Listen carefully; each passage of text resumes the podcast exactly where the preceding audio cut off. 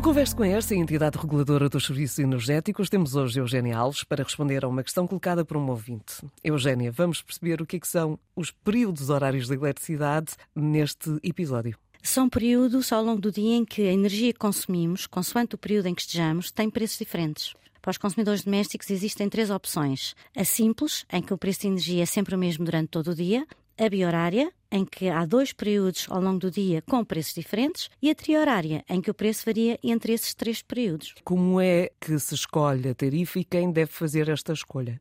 A escolha é sempre do cliente quando faz o contrato, escolhe a opção tarifária. Essa escolha depende dos hábitos de consumo que esse cliente tenha. Se, por exemplo, ele tem a possibilidade de usar a máquina de lavar roupa, máquina de lavar louça e outros uh, aparelhos elétricos mais à noite, se calhar compensa ter a tarifa biorária ou triorária, uma vez que vai utilizar nos períodos do dia em que a energia que vai consumir é mais barata. Além disso, ele pode escolher ainda se prefere ter um ciclo diário, ou seja, se vai ter esse período mais barato todos os dias da semana, do ano, num determinado horário, ou se prefere ter um ciclo semanal em que pode haver variação, por exemplo, ao fim de semana.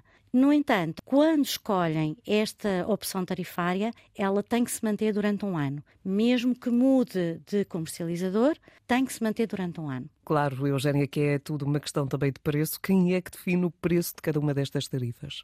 Cada comercializador tem as suas ofertas, tem os seus preços, o que significa que temos que comparar essas propostas. Nós sugerimos que use o simulador de preços da ERS, que está no site da ERS, para poder escolher a melhor oferta. Obrigada, Eugênia. Lembramos que se tiver mais dúvidas sobre este tema ou sobre outros assuntos relacionados com a eletricidade, o gás ou a mobilidade elétrica, converse com a ERS, enviando um e-mail para conversaantena1.ers.pt.